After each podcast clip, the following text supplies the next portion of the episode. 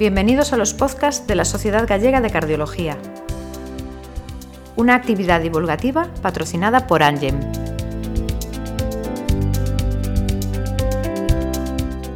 Bienvenidos a todos. En esta segunda parte del podcast de prevención del riesgo cardiovascular damos de nuevo la bienvenida a Marisol Bravo Amaro, que nos va a actualizar en las novedades de las guías de práctica clínica recientemente publicadas. Y quería empezar con una pregunta. Marisol, ¿Qué destacarías de las terapias a nivel individual? ¿Ha habido grandes cambios en los objetivos terapéuticos? Bueno, pues en esto no se han producido grandes cambios, la verdad, con respecto a las últimas guías que ya se habían publicado. Hay un primer punto así para resaltar, pero que no es que tenga grandes cambios, pero sí que es importante hacer especial énfasis, como lo hacen las propias guías, en cuanto a las medidas higiénico-dietéticas para todos los sujetos, ¿no? Entonces se habla de la dieta mediterránea como una indicación incuestionable, el hecho de fomentar un espacio sin humo, el sueño de siete horas diarias, ahí bueno, pues eh, también se enfatiza bastante, el reducir el consumo de alcohol, esto sí es una novedad, a unos 100 gramos máximos semanales e incluso mejor ser astemio, enfatizando también en cuanto a que el alcohol contiene calorías vacías y sobre todo para aquellos sujetos que tengan que perder peso, bueno, pues eh, también el médico tiene que hacer énfasis en este mensaje.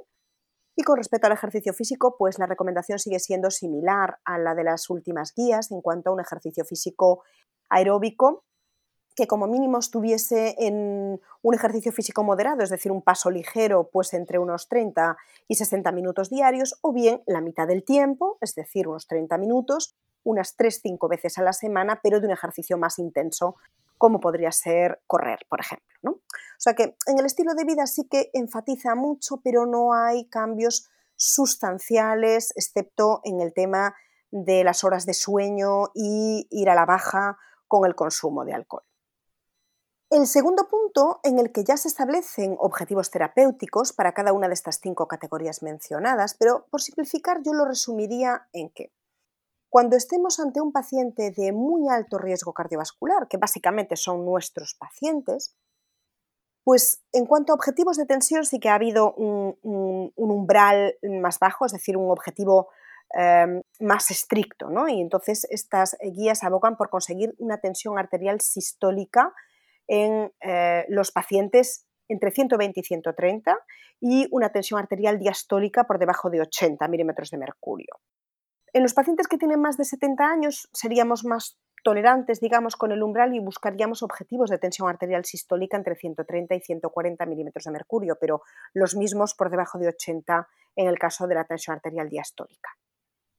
Estas guías son más estrictas en cuanto a este umbral de la tensión arterial y vuelven a insistirnos en la necesidad de la polipíldora para conseguir el objetivo en el caso del tratamiento de la hipertensión arterial. En el caso de los lípidos, el LDL sigue siendo el objetivo diana, que tiene que ser en los pacientes que tienen muy alto riesgo cardiovascular, nuestros enfermos, los de eh, eventos cardiovasculares previos, tenemos que conseguir objetivos por debajo de 55 miligramos de cilitro y reducir el 50% del LDL basal. Y en cuanto a las herramientas, pues siguen siendo prácticamente las mismas en cuanto a estatinas de alta potencia, añadir el ezetimibe cuando no se consigue objetivo y llegar a inhibidores de la PSTK9, pero ya se introducen nuevas herramientas que vendrán, pues como es el ácido bempedoico y el inclisiran. En cuanto a la diabetes, introduce un objetivo menos glucocéntrico, introduce fármacos de claro beneficio pronóstico y es ahí donde enfatiza más, como son los inhibidores, los ISGLT2 y los eh, agonistas de la GLP1. Luego, en cuanto a terapias así a nivel individual, hay mm, otro punto que quiero destacar y que además es precisamente el punto yo creo que más polémico y más controvertido de todas estas guías, y es que establecen dos pasos para conseguir los objetivos terapéuticos. Eh, por ejemplo, en el caso de conseguir objetivos terapéuticos en la tensión, da un primer paso un objetivo terapéutico de tensión arterial sistólica por debajo de 160 para todos y le da un segundo paso para conseguir esa tensión arterial sistólica por debajo de 130. Para el caso de lípidos hace un primer paso para conseguir un LDL por debajo de 70 y un segundo paso para conseguir un LDL por debajo de 55. Sin embargo, hay que decir, esto fue muy polémico, porque claro, da la impresión de que desescalar en dos pasos es como dar un paso atrás, si me permites ahí un poco la paradoja, ¿no? Sin embargo, hay que decir que estas guías no dicen en absoluto en cuántas consultas hay que hacer esto, sino que en el fondo ellas, bueno, en las guías dicen que se pretende aplicar lo que ya se está haciendo en la práctica clínica, ¿no? especialmente en el ámbito de atención primaria. Pero en pacientes de muy alto riesgo, estos dos pasos se pueden dar en la misma consulta. Es decir, la prisa que nos tenemos que dar a la hora de conseguir nuestros objetivos terapéuticos van a depender en gran medida de con qué paciente estamos trabajando, qué paciente tenemos delante. Y evidentemente yo no me voy a dar tanta prisa ni voy a ser tan incisiva en un paciente de 65 años asintomático que no tiene evento previo, por muy hipertenso o que esté dislipémico, no voy a ser eh, igual, no voy a tener la misma prisa como si este paciente acaba de sufrir un síndrome coronario agudo o un ictus, que obviamente digamos que ahí cuanto antes consigamos los objetivos terapéuticos, mejor. Mira, y otra cosa que me gustaría preguntarte, Marisol. Eh, estas guías parecen incorporar además aspectos poblacionales, ¿no? ¿Cuál es la novedad en este sentido? Sí, las guías del 2016 ya habían hablado también algo en este sentido, ¿no? en los aspectos poblacionales, pero yo aquí destacaría tres novedades. Por una parte, hacen hincapié en que hay que poner en marcha pues, una serie de medidas para reducir la contaminación del aire, la emisión de las partículas, la polución gaseosa y hay que reducir también el uso de carburantes fósiles y limitar también la emisión de dióxido de carbono vuelven a abundar y a insistir en lo que ya habían anticipado las guías previas sobre promover la dieta mediterránea, tratando de que se fomenten pues, restricciones eh, de ámbito gubernamental para, el uso de la restricción del uso del tabaco o de bebidas alcohólicas a través de restricciones, de leyes, fomentando también pues, eh, esta educación a la población a través de medios de comunicación o de educación a la población en general, tanto en el ámbito escolar como, como laboral y comunitario. De esto ya habían hablado las, previas, pero vuelven a abundar en el tema. ¿no? Y luego le destina también un pequeño punto al cambio climático y abundando pues, en, que tratemos de reducir el sedentarismo y reducir el consumo de carne, evitando cadenas de, hiperproducción de alimentos a base de carne que no sean sostenibles a largo plazo, que fíjate que esto tan de moda está últimamente en nuestro país, por cierto. ¿Hay algún factor de riesgo nuevo en estas guías y que tengamos que tener en cuenta y cómo debemos actuar ante ello? Pues sí, la verdad es que estas guías enfatizan mucho en el aspecto mental, que desde mi punto de vista es un gran acierto porque está demostrado que aumenta el riesgo cardiovascular y, y el énfasis lo hacen tanto en cuanto a hacer un buen diagnóstico de cualquier patología mental y que seamos capaces o estemos en el acierto de derivarla al especialista oportuno para ese correcto control y diagnóstico, pero también en que seamos capaces de detectar situaciones de ansiedad o de depresión, después de, por ejemplo, un síndrome coronario agudo, que aumentan el riesgo cardiovascular, y esto está ya muy demostrado, y que ponen incluso en riesgo la adherencia terapéutica. ¿no? Y también se habla ya del estrés como factor de riesgo y como predictor de, de mala evolución cardiovascular. Aquí también hay otro punto en que estas guías destacan y es que se habla de la migraña con aura y su asociación con un mayor riesgo cardiovascular.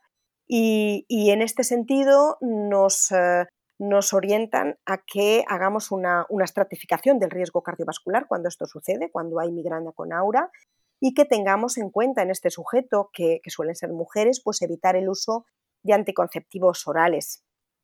Además, también enfatiza en, algunas eh, entidades clínicas, ¿no?